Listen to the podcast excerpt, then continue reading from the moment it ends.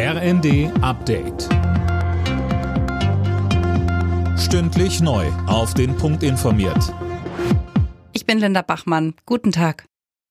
Schloss Elmau in den Bayerischen Alpen ist ab heute für 48 Stunden Schauplatz der Weltpolitik. Dort tagen die Staats- und Regierungschefs der G7-Staaten.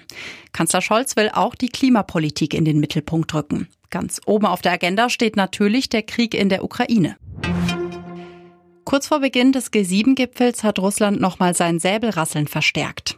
Präsident Putin kündigte an, dass bald atomwaffenfähige Raketen an Belarus geliefert werden.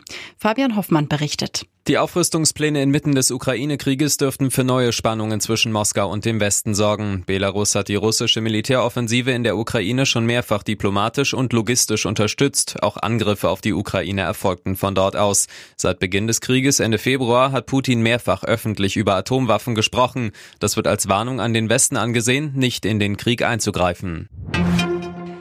Sechs Wochen nach der Landtagswahl in Nordrhein-Westfalen ist der Weg für die neue schwarz-grüne Landesregierung frei. Auf Landesparteitagen in Bonn und Bielefeld haben CDU und Grüne dem ausgehandelten Koalitionsvertrag zugestimmt. Mehr von Nanju Kuhlmann. Der Landesverband der CDU hat mit gut 99 Prozent für den Koalitionsvertrag gestimmt. Bei den Grünen gab es nach einer fünf Stunden langen Debatte 85 Prozent Zustimmung.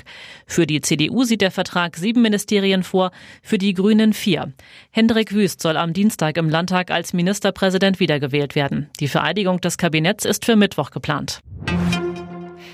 Um das Chaos an den Flughäfen einzudämmen, plant die Bundesregierung den Einsatz ausländischer Hilfskräfte.